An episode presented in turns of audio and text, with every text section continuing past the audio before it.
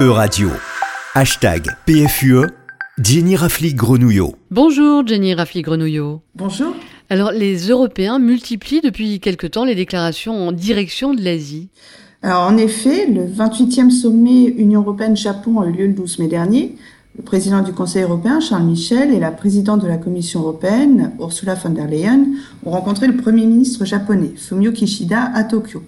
Et cette semaine s'est tenu le dialogue sur le commerce et l'investissement entre l'Union européenne et Taïwan. Taïwan est le 14e partenaire économique de l'Union et elle-même est le premier investisseur étranger dans l'île. Après les visites de parlementaires européens à Taïwan en novembre 2021, le renforcement des liens bilatéraux avec certains pays membres, la République tchèque et la Lituanie notamment, on voit que l'Union européenne affiche son soutien à Taïwan. D'autant plus que les relations avec la Chine sont, elles, tendues sur fond de guerre en Ukraine. L'intérêt européen dépasse donc le, cadre des relations bilatérales avec ces pays? Oui, c'est bien pour l'ensemble de la zone asiatique que les Européens ont exprimé leur intérêt. La présidente de la Commission européenne et le président du Conseil européen ont déclaré que l'Union européenne souhaitait jouer un rôle beaucoup plus important en Asie, qu'ils ont qualifié de théâtre de tension, évoquant notamment la menace nord-coréenne ainsi que la situation dans l'est et le sud de la mer de Chine, où des litiges territoriaux maritimes opposent entre autres la Chine et le Vietnam. C'est surtout face à la Chine que les Européens se positionnent en Asie. Premièrement, en réponse à la politique active déployée par la Chine en Europe. Rappelons son avancée dans les Balkans, on en avait déjà parlé. Deuxièmement, parce que la Chine est le principal soutien de la Russie dans le contexte actuel de guerre en Ukraine. Dans cette euh, stratégie, quel rôle joue le rapprochement avec le Japon et est-il d'abord économique? Oui, depuis 2019, un accord de libre-échange entre l'Union européenne et le Japon a permis la suppression d'environ 90% des droits de douane pour les exportations de produits japonais vers l'Union. À terme, 99% des produits japonais en Europe et 97% des produits européens au Japon seront exemptés de taxes.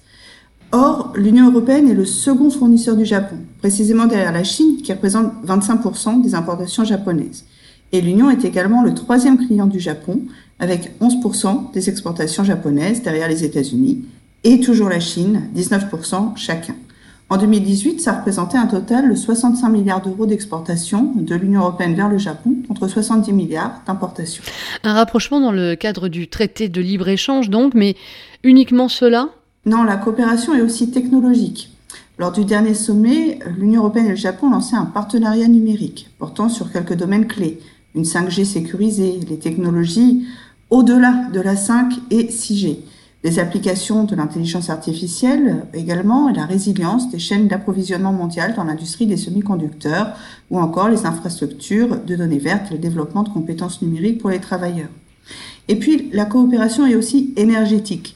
Le Japon, par ses livraisons de GNL à l'Europe, lui permet de réduire sa dépendance à l'égard de la Russie et de diversifier ses sources d'approvisionnement. Le rapprochement est-il également euh, sensible en politique extérieure? Oui, alors non seulement les dirigeants japonais et européens sont accordés pour condamner l'agression de la Russie, mais ils se sont aussi mis d'accord sur la politique de sanctions à mener. Et ça n'allait pas de soi, puisqu'en 2014, lors de l'annexion de la Crimée par la Russie, le Japon n'avait pas suivi les sanctions internationales. Et Shinzo Abe, le premier ministre de l'époque, avait rencontré 27 fois Vladimir Poutine pour tisser une relation particulière avec lui. Or, depuis l'invasion de l'Ukraine par la Russie, le Premier ministre japonais s'est aligné sur les mesures de rétorsion occidentales, que ce soit l'exclusion de certaines banques russes du système SWIFT, le blocage des avoirs des principaux dirigeants du pays, ou encore des restrictions concernant l'exportation de technologies de pointe. Et le gouvernement japonais a même décidé d'utiliser un jet privé réservé à l'empereur et au Premier ministre pour assurer le transport au Japon de 325 réfugiés ukrainiens. Alors, le chiffre peut sembler faible, mais 325, c'est plus que tous les réfugiés acceptés par les Japonais au cours des sept dernières années.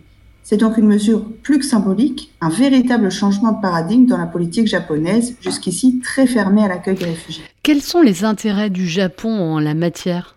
Alors, juridiquement, le Japon et la Russie sont toujours en situation de guerre depuis août 1945, à cause de quatre îles, Etorofu, Shikotan, Abomai et Kunashiri quatre îles qui sont appelées Kouril du Sud par la Russie et Territoire du Nord par le Japon. Quatre îles annexées par les soviétiques en août 1945, mais depuis revendiquées par le Japon. Et l'Union soviétique avait proposé à plusieurs reprises la restitution de deux des îles en échange d'un apport financier japonais pour le développement de la Sibérie, Mais Tokyo n'a jamais donné suite, restant sur sa position inflexible de retour des quatre îles dans le giron national. En 2018, Poutine a proposé un traité de paix au Japon. Mais depuis, aucun accord n'a pu intervenir sur ces îles. Et le Japon va donc chercher un soutien en Europe. Pourquoi accorder autant d'importance euh, à ces îles? Alors, leur population actuelle ne dépasse pas 17 000 personnes selon les statistiques officielles, mais elles ont des atouts importants, ces îles. Elles sont très riches en eau thermale, en minerais, en métaux rares, comme le rhénium qui est utilisé pour la fabrication des moteurs d'avions supersoniques. Elles sont aussi d'immenses réservoirs de poissons grâce à la rencontre de courants chauds et froids qui favorisent le développement du plancton. Mais ces îles, elles ont surtout une grande importance stratégique. Elles permettent l'accès permanent à l'océan Pacifique pour les bâtiments de guerre russes basés à Vladivostok grâce au détroit entre Kunashir et Iturup, qui ne gèle pas en hiver. Et enfin, le contrôle intégral des îles protège la mer russe d'Okhotsk, plus au nord, d'une éventuelle incursion sous-marine étrangère. Et c'est en raison de cet intérêt stratégique que le Japon pourrait trouver un soutien du côté de l'Europe. Mais le sujet est évidemment très loin d'être réglé et peut-être le sort de ces îles se trouvera-t-il le moment venu lié au destin de l'Ukraine. Alors, symboliquement, pour l'immédiat, le sommet entre l'Union européenne et le Japon s'est terminé au mémorial de la paix d'Hiroshima, ce qui est évidemment un symbole très fort en pleine guerre. Merci beaucoup, Jenny Rafi Grenouillot. À la semaine prochaine.